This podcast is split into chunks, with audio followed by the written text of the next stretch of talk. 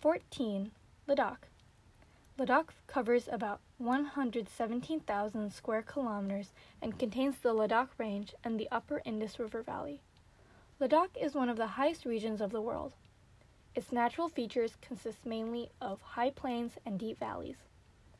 In the heart of Ladakh, cultivation by means of manuring and irrigation is practiced by farmers living in valley villages. Shepherds tend flocks in the upland valleys that are too high for cultivation. Leh, the most accessible town of Ladakh, is an important trade center located 260 kilometers east of Srinagar. The landscape of Ladakh is defined by craggy, barren cliffs and plateaus.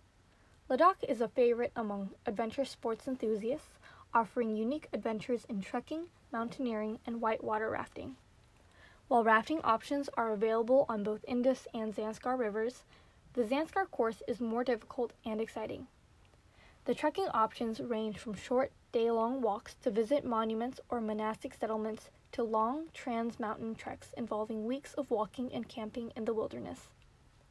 Ladakh celebrates a number of monastic festivals, annual events of the major, major monasteries primarily in winters.